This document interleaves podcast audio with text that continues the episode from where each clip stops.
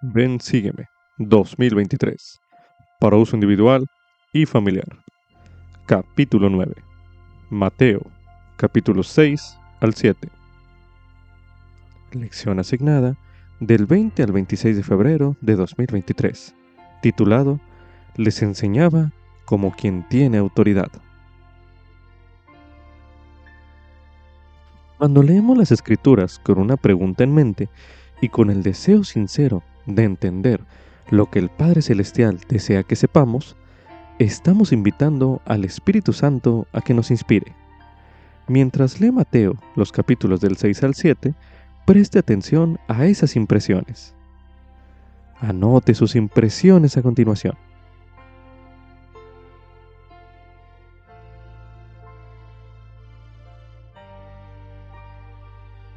El Sermón del Monte es uno de los discursos más conocidos en la cristiandad. El Salvador enseñó con imágenes ricas en contenido, tales como una ciudad sobre un monte, los lirios del campo y los lobos disfrazados de ovejas. Sin embargo, el Sermón del Monte es mucho más que un bonito discurso. El poder de las enseñanzas del Salvador a sus discípulos puede transformar nuestra vida, especialmente si nos regimos por ellas. Es entonces cuando sus palabras llegan a ser más que palabras y se convierten en un fundamento seguro para la vida, que como la casa del hombre prudente puede resistir los vientos y torrentes del mundo. Subtítulo, Vivir las enseñanzas del Salvador puede ayudarme a llegar a ser más semejante a Él. Esto es correspondiente a Mateo, los capítulos 6 al 7. El Sermón del Monte contiene muchos principios del Evangelio. Al estudiar estos capítulos, pregunte al Señor lo que Él quiere que usted aprenda.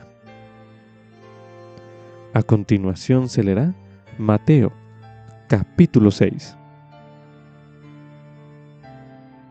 Mirad que no deis vuestra limosna delante de los hombres para ser vistos por ellos.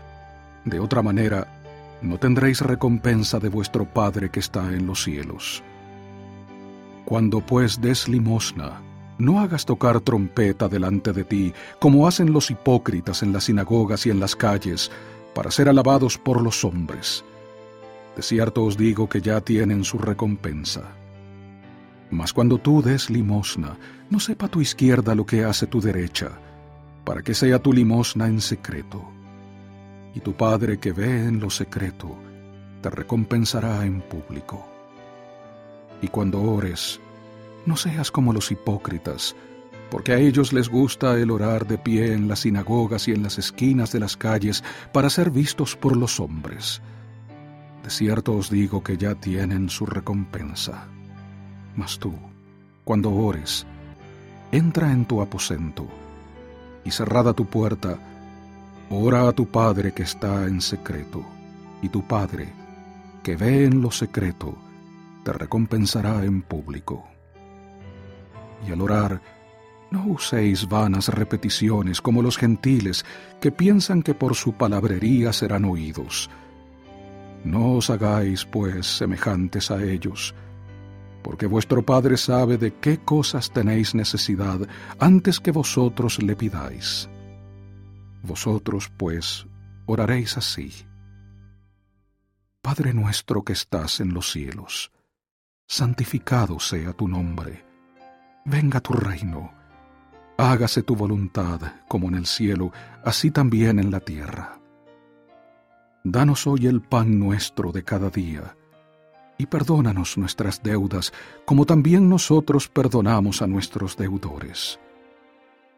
Y no nos metas en tentación, mas líbranos del mal, porque tuyo es el reino, y el poder, y la gloria, por todos los siglos. Amén. Porque si perdonáis a los hombres sus ofensas, os perdonará también a vosotros vuestro Padre Celestial pero si no perdonáis a los hombres sus ofensas, tampoco vuestro Padre os perdonará vuestras ofensas. Y cuando ayunéis, No pongáis un semblante como los hipócritas, porque ellos demudan sus rostros para mostrar a los hombres que ayunan. De cierto os digo que ya tienen su recompensa.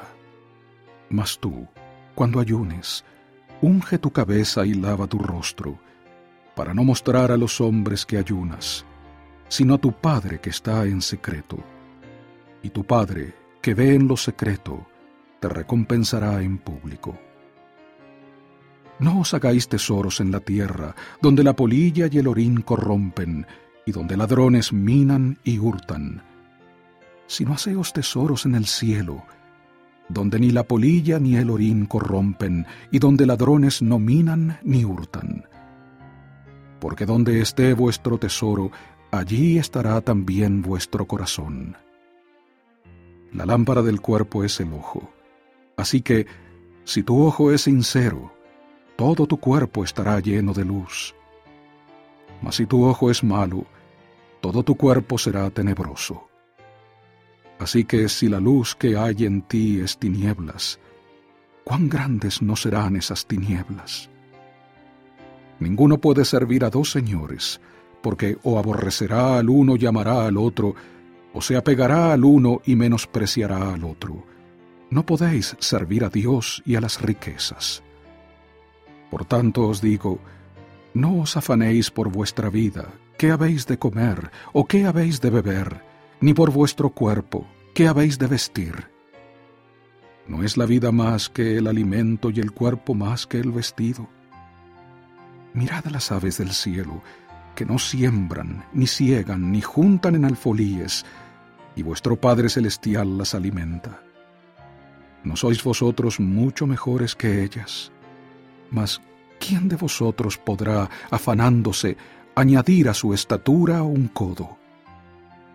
Y por el vestido, ¿por qué os afanáis? Considerad los lirios del campo, cómo crecen. No trabajan ni hilan, mas os digo que ni aun Salomón, con toda su gloria, se vistió como uno de ellos. Y si la hierba del campo, que hoy es y mañana es echada al horno, Dios la viste así. ¿No hará mucho más a vosotros, hombres de poca fe?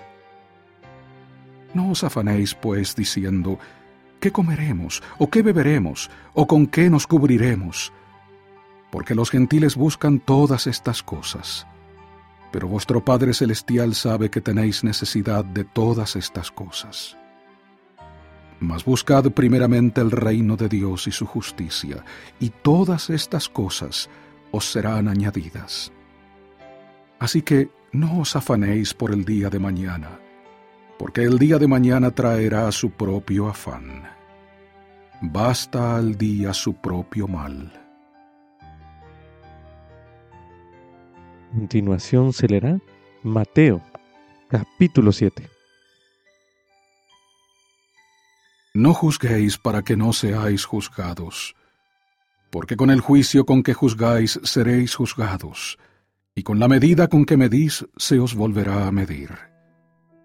¿Y por qué miras la paja que está en el ojo de tu hermano y no echas de ver la viga que está en tu propio ojo? ¿O cómo dirás a tu hermano, déjame sacar la paja de tu ojo, y he aquí la viga en tu propio ojo?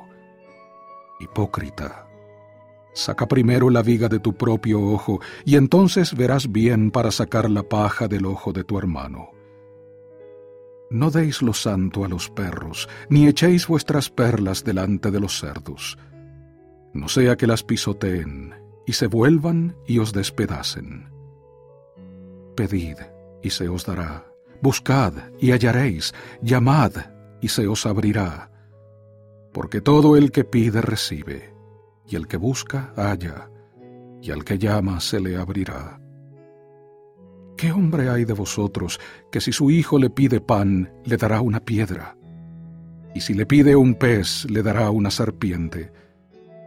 Pues si vosotros, siendo malos, sabéis dar buenas dádivas a vuestros hijos, cuánto más vuestro Padre que está en los cielos dará buenas cosas a los que le piden. Así que todas las cosas que queráis que los hombres hagan con vosotros, así también haced vosotros con ellos, porque esta es la ley y los profetas. Entrad por la puerta estrecha, porque ancha es la puerta y espacioso el camino que lleva a la perdición, y muchos son los que entran por ella. Porque estrecha es la puerta y angosto el camino que lleva a la vida, y pocos son los que la hallan. Y guardaos de los falsos profetas que vienen a vosotros vestidos de ovejas, pero por dentro son lobos rapaces. Por sus frutos los conoceréis.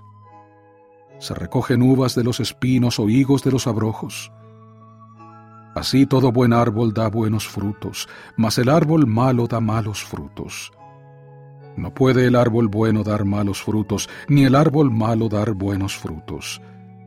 Todo árbol que no da buen fruto es cortado y echado en el fuego. Así que, por sus frutos los conoceréis. No todo el que me dice, Señor, Señor, entrará en el reino de los cielos, sino el que hace la voluntad de mi Padre que está en los cielos. Muchos me dirán en aquel día, Señor, Señor, ¿no profetizamos en tu nombre, y en tu nombre echamos fuera demonios, y en tu nombre hicimos muchos milagros? Y entonces les declararé, Nunca os conocí, apartaos de mí, hacedores de maldad. A cualquiera, pues, que me oye estas palabras y las hace, le compararé a un hombre prudente que edificó su casa sobre la roca. Y descendió la lluvia y vinieron ríos y soplaron vientos y azotaron aquella casa, pero no cayó, porque estaba fundada sobre la roca. Y a cualquiera que me oye estas palabras y no las hace, le compararé a un hombre insensato que edificó su casa sobre la arena. Y descendió la lluvia y vinieron ríos y soplaron vientos y dieron con ímpetu contra aquella casa y cayó, y fue grande su ruina. Y aconteció que cuando Jesús terminó estas palabras, la multitud se admiraba de su doctrina, porque les enseñaba como quien tiene autoridad, y no como los escribas. Uno de los principios que podría encontrar usted es la necesidad de dar prioridad a las cosas de Dios por encima de las cosas del mundo. Medite a continuación. ¿Cuáles de las enseñanzas del Salvador registradas en estos capítulos de Mateo le ayudan a usted a centrarse en cosas celestiales? Medite brevemente.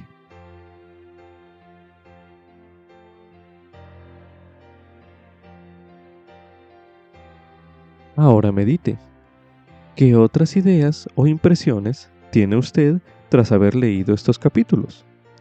Medite nuevamente.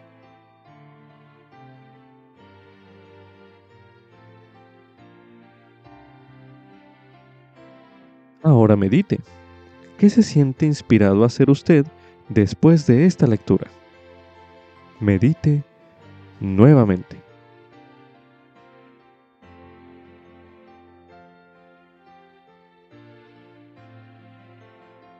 Continuación se recomienda realizar el siguiente ejercicio. Relea nuevamente estos versículos para que así pueda notar las impresiones que reciba.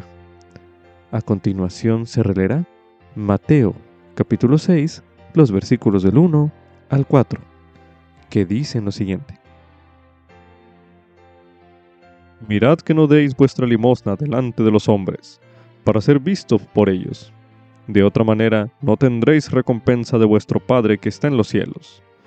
Cuando pues des limosna, no hagas tocar trompeta delante de ti, como lo hacen los hipócritas en las sinagogas y en las calles, para ser alabados por los hombres. De cierto os digo que ya tienen su recompensa. Mas cuando tú des limosna, no sepa tu izquierda lo que hace tu derecha, para que sea tu limosna en secreto, y tu Padre, que ve en lo secreto, te recompensará en público. De la lectura de los versículos anteriores, usted pudiera reflexionar en que debe preocuparse más por lo que Dios piense de usted que por lo que piensen los demás. Otro de los principios recalcados en Mateo, los capítulos del 6 al 7, es la oración. Tómese un momento a continuación para evaluar sus oraciones y medite a continuación. ¿Cómo cree que le está yendo a usted en sus esfuerzos por acercarse más a Dios mediante la oración? Medite brevemente.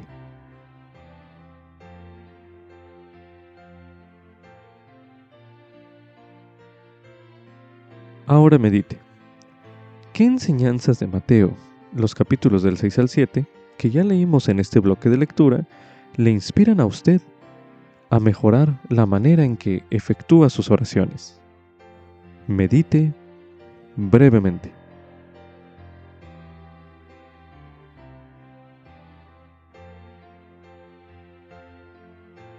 Concerniente a ello, a continuación se releerá Mateo capítulo 6, el versículo 9, donde se menciona. Vosotros pues oraréis así. Padre nuestro que estás en los cielos, santificado sea tu nombre. De este versículo que acabamos de leer, usted pudiera interpretar que al orar debe usar el nombre del Padre Celestial con reverencia. A continuación se leerá Mateo capítulo 6, el versículo 10, para realizar el mismo ejercicio, el cual dice lo siguiente. Venga tu reino, hágase tu voluntad, como en el cielo, así también en la tierra. De este versículo usted pudiera entender que al orar puede expresar su deseo de que se haga la voluntad del Señor. Considere volver a leer el Sermón del Monte, fijándose esta vez en otros principios o mensajes recurrentes que se apliquen especialmente a usted. Posterior a ello, anote en su diario personal de estudio lo que encuentre, junto con sus ideas e impresiones. Coloque pausa a este recurso de audio y haga este ejercicio ahora mismo.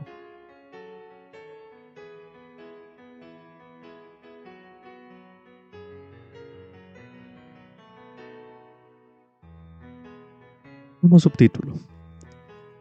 ¿Qué significa usar vanas repeticiones en la oración? Esto es correspondiente a Mateo capítulo 6, el versículo 7, donde se menciona. Y al orar, no uséis vanas repeticiones, como los gentiles, que piensan que por su palabrería serán oídos. Las personas suelen pensar que las vanas repeticiones significan repetir las mismas palabras una y otra vez. Sin embargo, la palabra vana puede describir algo que no tiene valor alguno. Usar vanas repeticiones en la oración puede significar orar sin sinceridad, es decir, sin sentirlo realmente. A continuación se leerá Alma, capítulo 31, los versículos del 12 al 23, que dicen lo siguiente. Y cuando llegaron a su tierra, he aquí para su asombro hallaron que los oramitas habían edificado sinagogas, y que se congregaban un día de la semana, el cual llamaban el día del Señor, y adoraban de una manera que Alma y sus hermanos nunca habían visto.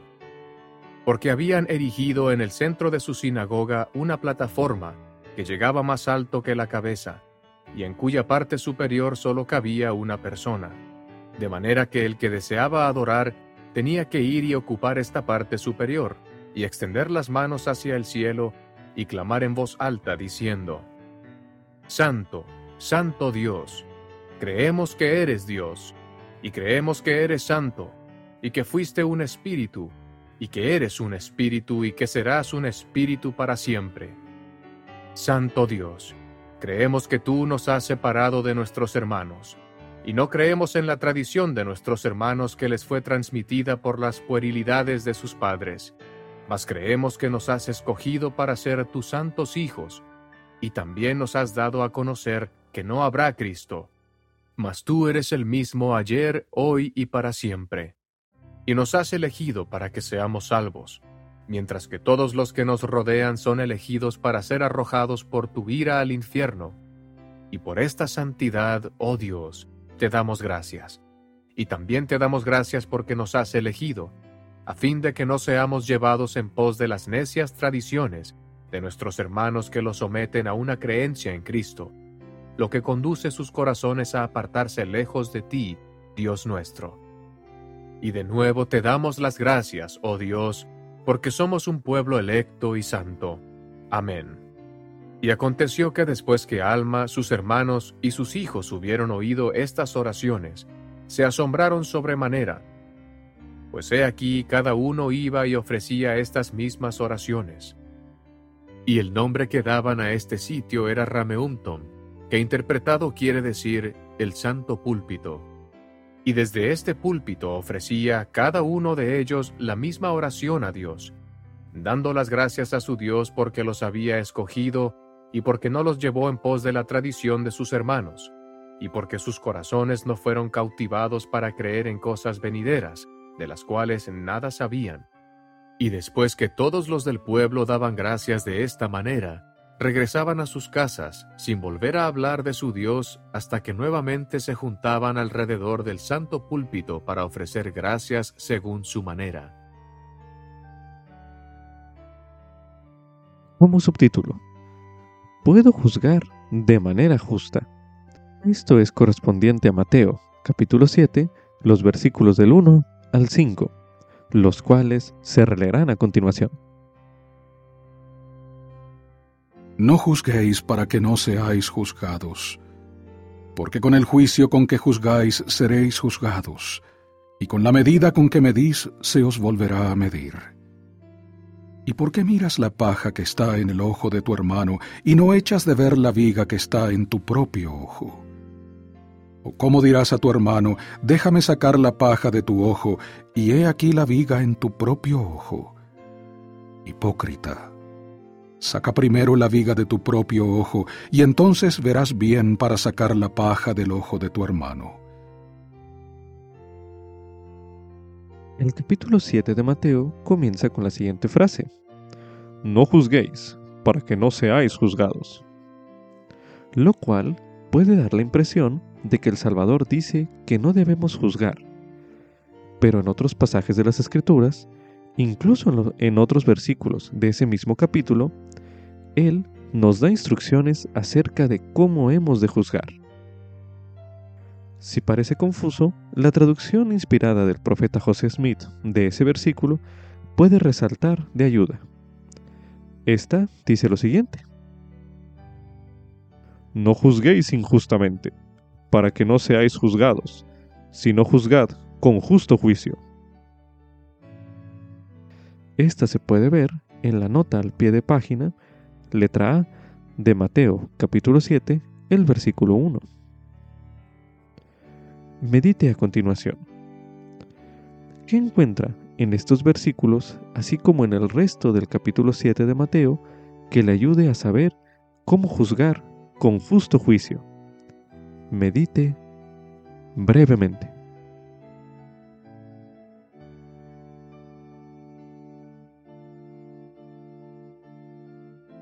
También se recomienda estudiar el tema Juzgar a los demás, uno de los temas del Evangelio, disponible en topics.churchofjesuschrist.org, el cual se leerá a continuación. Juzgar a los demás. Juzgar es un uso importante del albedrío y requiere gran cuidado, en particular al formarnos opiniones acerca de otras personas. Todos nuestros juicios deben guiarse por las normas de rectitud. Solo Dios, que conoce el corazón de cada persona, puede emitir juicios definitivos sobre las personas. A veces las personas piensan que es incorrecto juzgar de cualquier manera a los demás. Aunque es verdad que no debemos condenar a los demás ni juzgarlos injustamente, será necesario que en el transcurso de nuestra vida juzguemos conceptos, situaciones y a personas. El Señor ha dado muchos mandamientos que no nos es posible guardar sin formarnos juicios. Por ejemplo, Él dijo, Y guardaos de los falsos profetas, por sus frutos los conoceréis. Esto se lee en Mateo capítulo 7, los versículos 15 y 16. Así como también el Señor ha dicho, Salid de entre los inicuos. Esto lo dijo en Doctrina y Convenios, en la sección 38, el versículo 42. En muchas de nuestras decisiones importantes será necesario que nos formemos un juicio de las personas. Por ejemplo, al escoger a nuestras amistades, al votar por líderes del gobierno y al elegir a nuestro cónyuge. El Señor nos dio una advertencia para guiarnos en los juicios que nos formemos de los demás. Él dijo, Porque con el juicio con que juzguéis seréis juzgados, y con la medida con que midáis se os volverá a medir. ¿Y por qué miráis la paja que está en el ojo de tu hermano, mas no te fijas en la viga que está en tu propio ojo? ¿O cómo dirás a tu hermano, déjame sacar la paja de tu ojo, y he aquí, hay una viga en tu propio ojo? Hipócrita, saca primero la viga de tu propio ojo, y entonces verás claramente para sacar la paja del ojo de tu hermano. Esto se lee en Tercer Nefi, en el capítulo 14, los versículos del 2 al 5. En ese pasaje de las Escrituras, el Señor enseña que la falta que vemos en otra persona a menudo es como una paja en el ojo de ella, en comparación con nuestras propias faltas, que son como una enorme viga en nuestros ojos. A veces nos concentramos en las faltas de los demás cuando deberíamos estar esforzándonos por mejorarnos a nosotros mismos. Los juicios justos que nos formemos de otras personas pueden proporcionarles la guía que necesiten y en algunos casos nos brindarán protección a nosotros y a nuestra familia. Debemos tratar cualquier juicio de ese tipo con cuidado y compasión. En lo posible, debemos juzgar las situaciones de las personas en lugar de juzgar a las propias personas. Siempre que sea posible, debemos evitar formar juicios hasta que tengamos un buen conocimiento de los hechos y siempre debemos ser sensibles al Espíritu Santo, que puede guiar nuestras decisiones. El consejo que el profeta Alma dio a su hijo Coriantón es un recordatorio útil. Él dijo, Procura ser misericordioso con tus hermanos, trata con justicia, juzga con rectitud y haz lo bueno sin cesar. Esto se lee en Alma, capítulo 41, el versículo 14. Anote sus impresiones a continuación.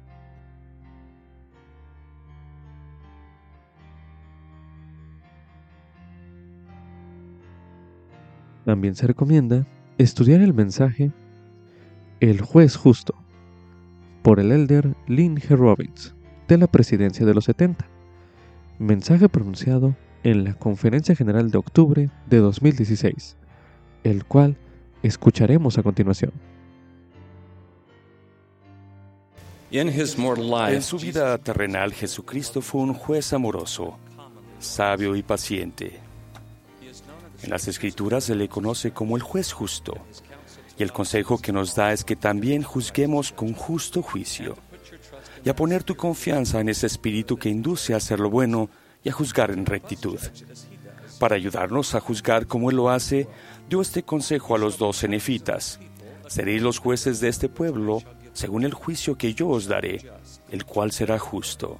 Por lo tanto, ¿qué clase de hombres habéis de ser? En verdad os digo, aún como yo soy. A veces olvidamos que cuando dio el consejo de ser como Él es, fue en el contexto de cómo juzgar justamente. Un ejemplo de juzgar injustamente proviene de la parábola de la oveja perdida, cuando los fariseos y los escribas juzgaron al Salvador, así como los que lo acompañaban en la cena, diciendo, Este a los pecadores recibe y con ellos come, ajenos al hecho de que ellos eran pecadores también. Por tener corazones que condenaban, Los escribas y fariseos nunca conocieron la alegría de rescatar ovejas perdidas. Fueron los escribas y los fariseos quienes llevaron al Salvador a una mujer sorprendida en adulterio, para ver si la juzgaría según la ley de Moisés. Ya conocen el resto de la historia, de cómo los humilló por su juicio injusto y de cómo fueron acusados por su conciencia y salieron uno a uno. Entonces se le dijo a la mujer, ni yo te condeno, vete y no peques más. Y la mujer glorificó a Dios desde aquella, aquella hora y creyó en su nombre. El hombre y la mujer naturales que hay en cada uno de nosotros tiende a condenar a los demás y a juzgar injustamente o con superioridad moral. Incluso le pasó a Santiago y a Juan, dos de los apóstoles del Salvador. Se enfurecieron cuando la gente de un pueblo samaritano trató al Salvador de manera irrespetuosa. Y al ver esto ellos le dijeron, Señor, ¿quieres que mandemos que descienda fuego del cielo como hizo Elías y los consuma? Entonces, volviéndose él, los reprendió diciendo, Vosotros no sabéis de qué espíritu sois, porque el Hijo del Hombre no ha venido para destruir las almas de los hombres, sino para salvarlas. Los jueces comunes actuales deben evitar cualquier impulso similar a condenar como lo hicieron Santiago y Juan en esa ocasión. Un juez justo respondería a las confesiones con compasión y comprensión. Un joven que peca, por ejemplo, debe salir de la oficina del obispo sintiendo el amor del Salvador por medio del obispo y rodeado del gozo y del poder curativo de la expiación, nunca humillado ni despreciado. En caso contrario, el obispo sin darse cuenta podría empujar a la oveja perdida más hacia el desierto. La compasión no anula la necesidad de la disciplina. La palabra, la palabra disciplina se deriva del término en latín disere, aprender, o discípulos, el que aprende, haciendo del discípulo un alumno y un seguidor. Disciplinar a la manera del Señor es enseñar con amor y paciencia. En las Escrituras, el Señor utiliza con frecuencia la palabra castigar al hablar de la disciplina. La palabra castigar proviene del latín castus, que significa casto puro, y castigar para purificar. En el mundo, un juez terrenal es el que condena a un hombre y lo encierra en la cárcel. Por el contrario, el libro de Mormón nos enseña que cuando pecamos a sabiendas, nos convertimos en, en nuestros propios jueces y nos relegamos a la prisión espiritual. Irónicamente, el juez común en este caso posee las llaves que abren las puertas de la prisión, porque con la disciplina prepara un medio para librarlos de la tentación en todas las cosas. Los procesos judiciales de un juez justo son misericordiosos, amorosos y redentores, no condenatorios. Al joven José Smith se le sancionó con un periodo de, prueba de cuatro años antes de obtener las planchas de oro, porque no has guardado los mandamientos del Señor. Más tarde, cuando perdió las 116 páginas del manuscrito, se le disciplinó de nuevo. A pesar de que estaba arrepentido de verdad, el Señor aún le reiteró sus, sus privilegios por un tiempo, porque a los que amo también disciplino, para que les sean perdonados sus pecados. José dijo, el ángel estaba contento cuando me devolvió el Urim y Tumim y me dijo que Dios estaba complacido por mi fidelidad y humildad y que me amaba por mi arrepentimiento y mi diligencia en la oración. Debido a que el Señor quería enseñarle a José una lección que lo cambiara, requirió de él un doloroso sacrificio, siendo este una parte esencial de la disciplina. En la antigüedad, el término sacrificio significaba santificar algo o a alguien, uniéndolo a la definición de la palabra castificar o purificar. Del mismo modo, en el, antiguo Israel se recibía el perdón a través de una ofrenda por el pecado o transgresión o sacrificio. El sacrificio, el sacrificio no solo señalaba ese gran poder y postrer sacrificio, sino que servía para generar un sentido más profundo de gratitud por la expiación del Salvador.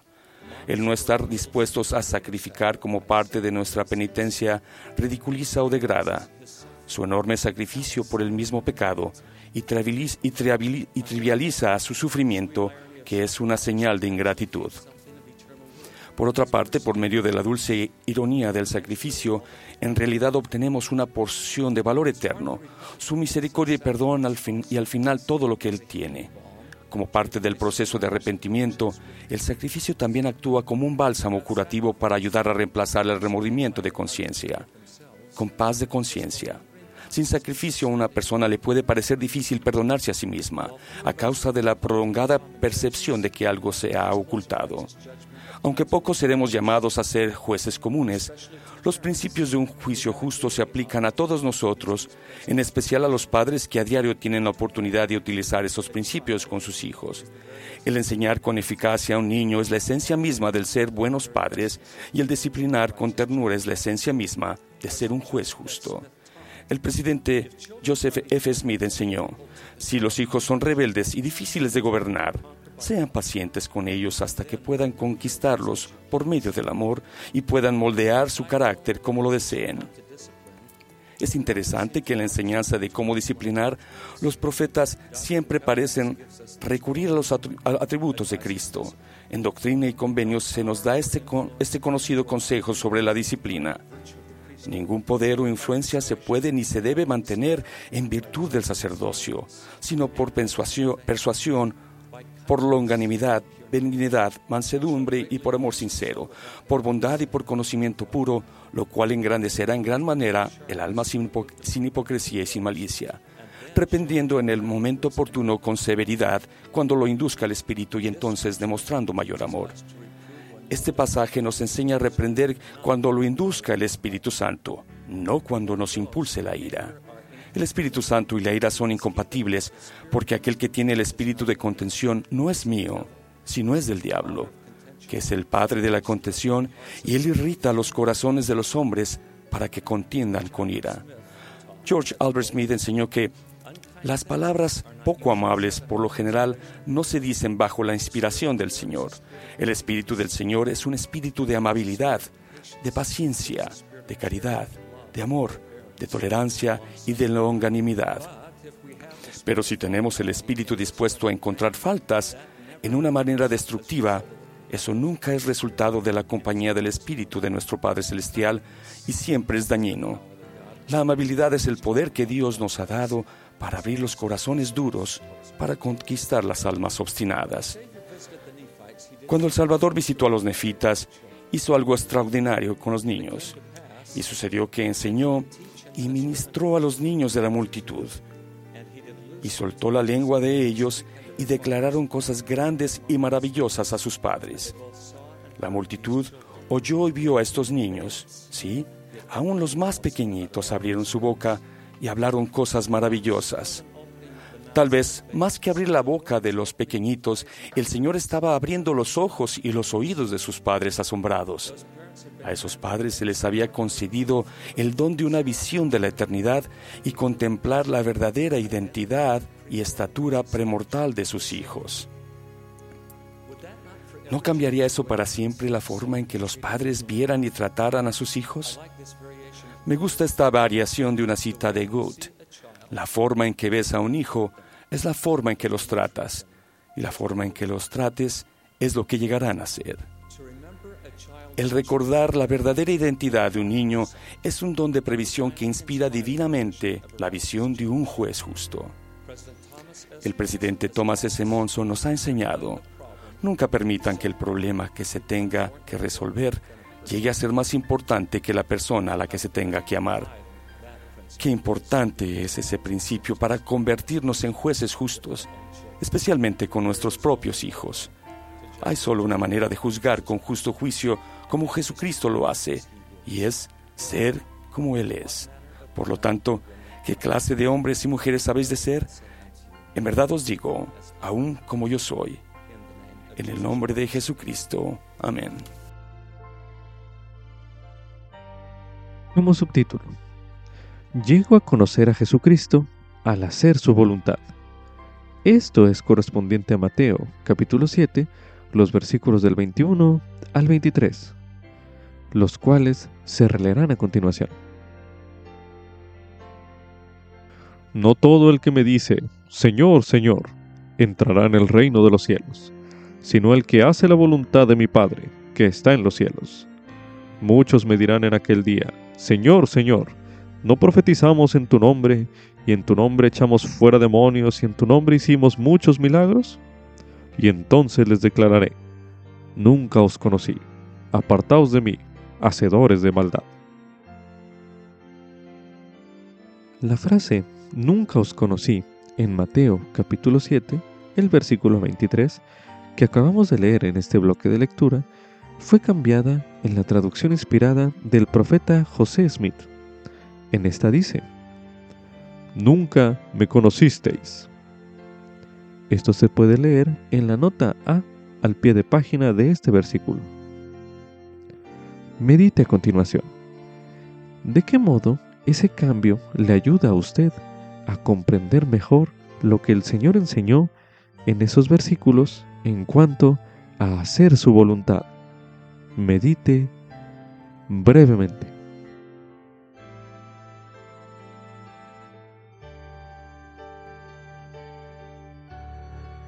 Medite a continuación. ¿Qué tanto cree usted que conoce usted al Señor? Medite nuevamente.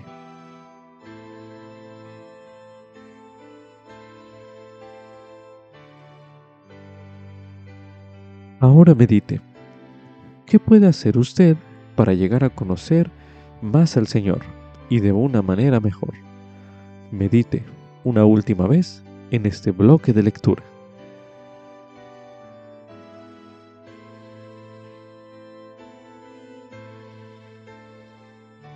También se recomienda estudiar el mensaje Si me conocierais por el elder David Abednar del Coro de los Dos Apóstoles, mensaje pronunciado en la Conferencia General de octubre de 2016, el cual escucharemos a continuación.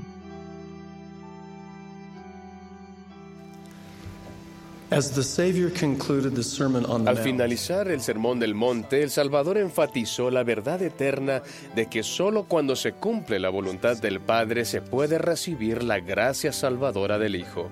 Declaró, No todo el que me dice, Señor, Señor, entrará en el reino de los cielos, sino el que hace la voluntad de mi Padre que está en los cielos. Muchos me dirán en aquel día, Señor, Señor, ¿no profetizamos en tu nombre? Y en tu nombre echamos fuera demonios, y en tu nombre hicimos muchos milagros. Y entonces les declararé, Nunca os conocí, apartaos de mí, hacedores de maldad. Nuestra comprensión de este episodio se amplía cuando reflexionamos en una revisión inspirada del texto. De manera significativa, la frase del Señor que se encuentra en la versión del Rey Santiago de la Biblia, Nunca os conocí, fue cambiada en la traducción de José Smith a Nunca me conocisteis. Consideren también la parábola de las diez vírgenes. Recordarán que las cinco vírgenes insensatas no estaban preparadas, pero fueron a buscar aceite para sus lámparas después de escuchar el llamado a ir y recibir al novio. Y mientras ellas iban a comprar, vino el novio, y las que estaban preparadas entraron con él a las bodas y se cerró la puerta. Después vinieron también las cinco vírgenes insensatas, diciendo, Señor, ábrenos. Mas respondió él, diciendo, De cierto os digo, que no os conozco. Lo que esta parábola implica para cada uno de nosotros se amplía en otra revisión inspirada. De manera importante la frase no os conozco, como se encuentra en la versión del Rey Santiago de la Biblia, se aclaró en la traducción de José Smith como no me conocéis. Las frases nunca me conocisteis y no me conocéis, no me conocéis, deberían ser la causa de una profunda autoevaluación espiritual para cada uno de nosotros. ¿Solamente sabemos acerca del Salvador o estamos llegando a conocerlo cada vez más? ¿Cómo llegamos a conocer al Señor? Esas preguntas del alma son el centro de mi mensaje. Con sinceridad pido la ayuda del Espíritu Santo mientras consideramos juntos este tema fundamental. Jesús dijo, yo soy el camino y la verdad y la vida. Nadie viene al Padre sino por mí. Si me conocierais, también a mi Padre conoceríais. Hermanos y hermanas, llegamos a conocer al Padre cuando llegamos a conocer a su Hijo amado.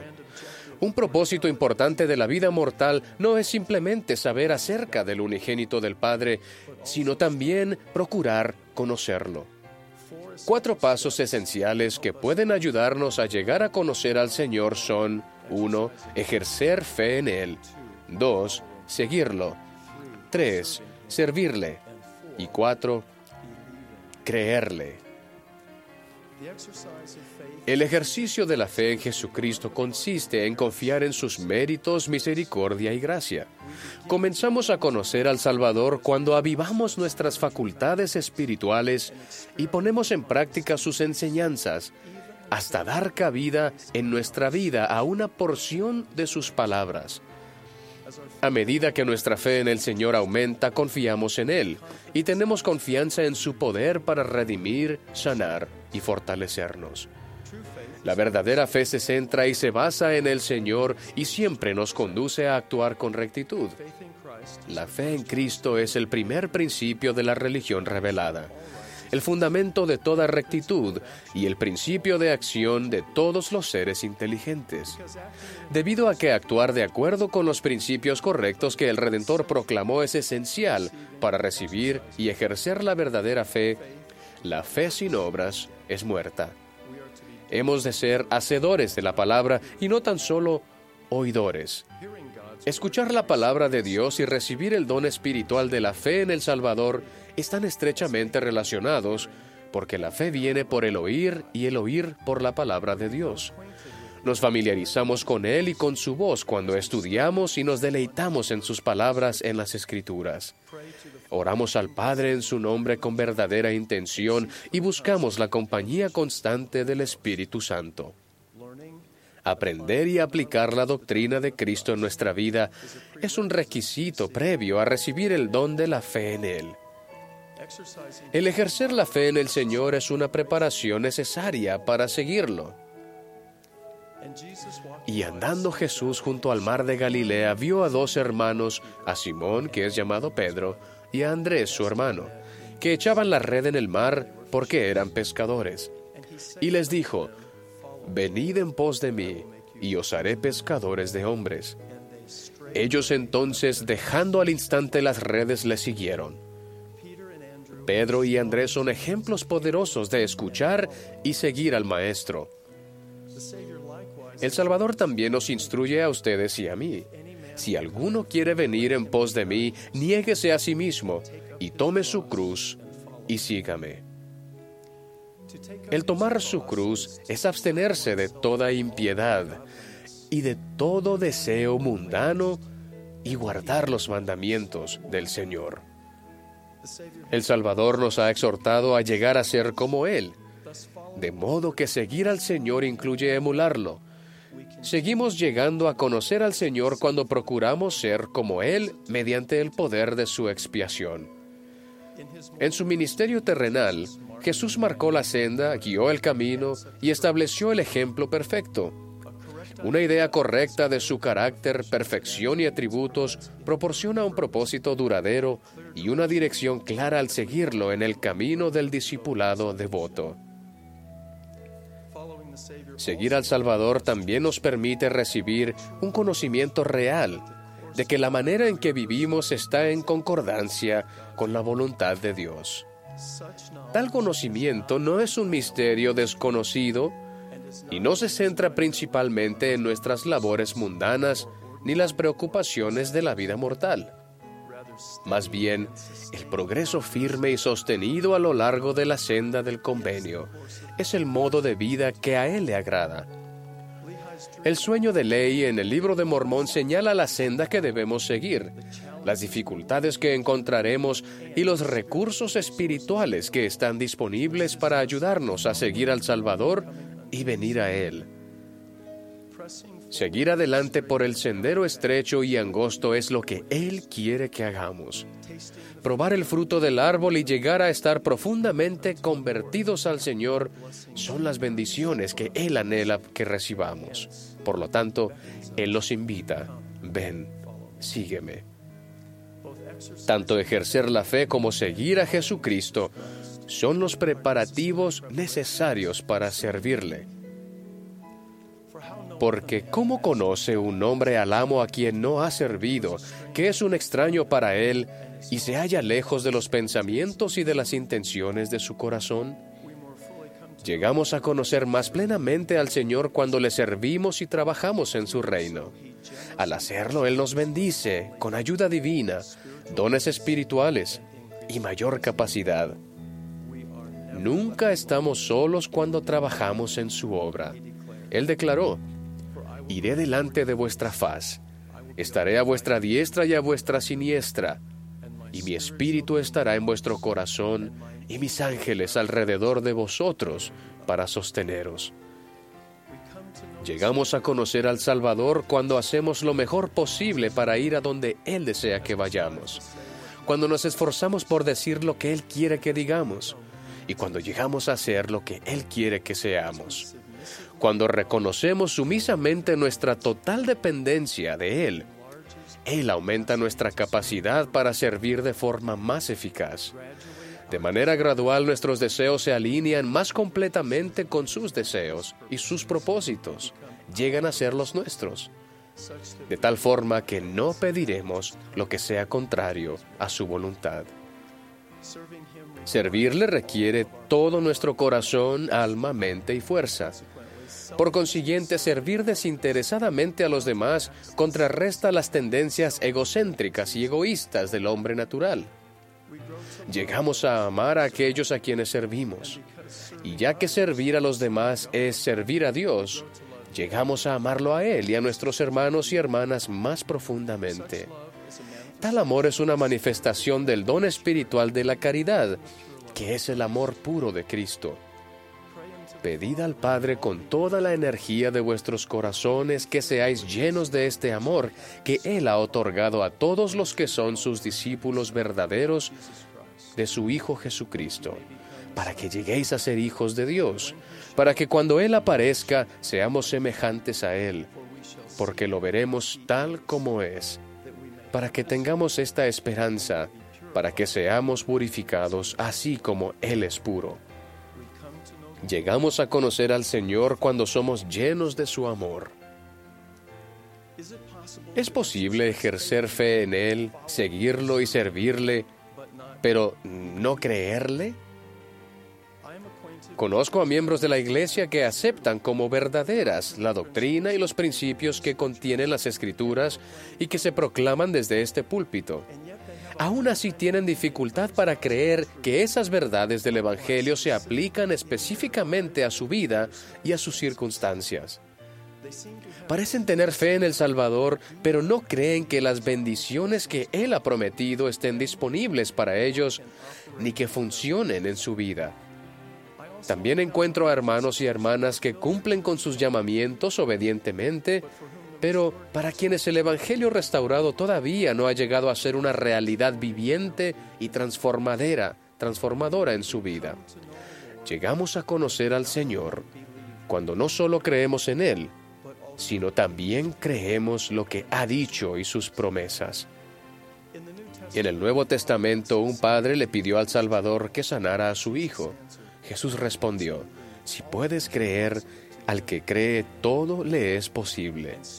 Y de inmediato el padre del muchacho clamó diciendo, creo, ayuda mi incredulidad. He meditado muchas veces en la petición de este Padre, ayuda mi incredulidad. Me pregunto si el propósito de la súplica del hombre no era principalmente que lo ayudara a creer en Jesús como nuestro Redentor y en su poder sanador. Puede que él ya reconociera a Cristo como el Hijo de Dios, pero quizás necesitaba ayuda para creer, creer que el poder sanador del Maestro en efecto podía ser tan individual y personalizado como para bendecir a su propio Hijo querido. Puede que haya creído en Cristo en general, pero no en Cristo específica y personalmente. Con frecuencia testificamos de lo que sabemos que es verdad, pero quizás la pregunta más relevante para cada uno de nosotros es si creemos lo que sabemos. Las ordenanzas sagradas que se efectúan por la debida autoridad del sacerdocio son esenciales para creerle al Salvador, llegar a conocerlo y, en definitiva, creer lo que sabemos. Y el sacerdocio de Melquisedec administra el Evangelio, y posee la llave de los misterios del reino, sí, la llave del conocimiento de Dios.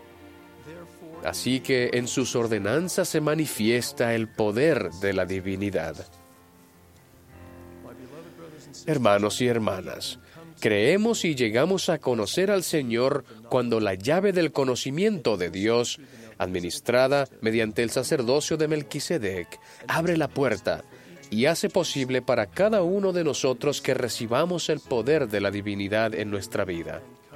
Creemos y llegamos a conocer al Salvador cuando lo seguimos, al recibir y honrar con fidelidad las ordenanzas sagradas y tener cada vez más su imagen grabada en nuestros rostros.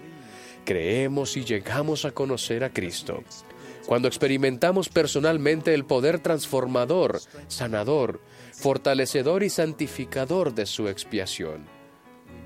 Creemos y llegamos a conocer al Maestro cuando el poder de su palabra está firme en nosotros, su palabra está escrita en nuestra mente y corazón, y abandonamos todos nuestros pecados para conocerlo. Creerle significa confiar que sus abundantes bendiciones están disponibles y se aplican a nuestra vida personal y a nuestra familia. Creerle con el alma entera se logra cuando seguimos adelante por el camino del convenio, sometemos nuestra voluntad a la suya y aceptamos sus prioridades y su tiempo para nosotros. Creerle, aceptar como verdadero su poder y sus promesas, trae, trae perspectiva y paz a nuestra vida. En un día futuro, toda rodilla se doblará y toda lengua confesará que Jesús es el Cristo. En ese día bendito, sabremos que Él nos conoce a cada uno por nombre. Testifico y prometo que podemos no solo saber acerca del Señor, sino también llegar a conocerlo. A medida que ejercemos fe en Él, lo seguimos, le servimos y le creemos. De ello testifico en el sagrado nombre de Jesucristo. Amén. Como subtítulo, Obedecer las enseñanzas del Salvador crea un cimiento firme para mi vida. Esto es correspondiente a Mateo, capítulo 7, los versículos del 24 al 27, que dicen lo siguiente. A cualquiera, pues, que me oye estas palabras y las hace, le compararé a un hombre prudente que edificó su casa sobre la roca. Y descendió la lluvia, y vinieron ríos, y soplaron vientos, y azotaron aquella casa, pero no cayó, porque estaba fundada sobre la roca. Y a cualquiera que me oye estas palabras y no las hace, le compararé a un hombre insensato, que edificó su casa sobre la arena. Y descendió la lluvia, y vinieron ríos, y soplaron vientos, y dieron con ímpetu contra aquella casa. Y cayó, y grande fue su ruina. Vivir el Evangelio no elimina la adversidad de nuestra vida. Ambas casas de la parábola del Salvador que se leyeron en los versículos hace unos momentos experimentaron la misma tormenta. Sin embargo, una pudo resistirla. Medite a continuación. ¿De qué manera el vivir las enseñanzas del Salvador ha creado un cimiento firme para usted? Medite brevemente.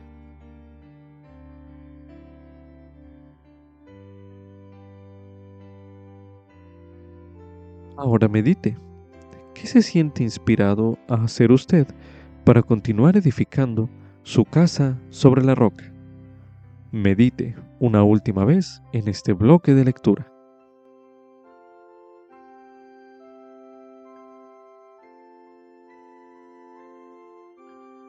Para finalizar este bloque de lectura, se leerá en el Amán, capítulo 5, el versículo 12, donde se menciona. Y ahora bien, recordad, hijos míos, recordad que es sobre la roca de nuestro Redentor, el cual es Cristo, el Hijo de Dios, donde debéis establecer vuestro fundamento, para que cuando el diablo lance sus impetuosos vientos, sí, sus dardos en el torbellino, sí, cuando todo su granizo y furiosa tormenta os azoten, ésta no tenga poder para arrastraros al abismo de miseria y angustia sin fin a causa de la roca sobre la cual estáis edificados, que es un fundamento seguro, un fundamento sobre el cual, si los hombres edifican, no caerán. Con esto concluye Ven Sígueme 2023 para uso individual y familiar. Capítulo 9. Mateo, capítulo 6 al 7.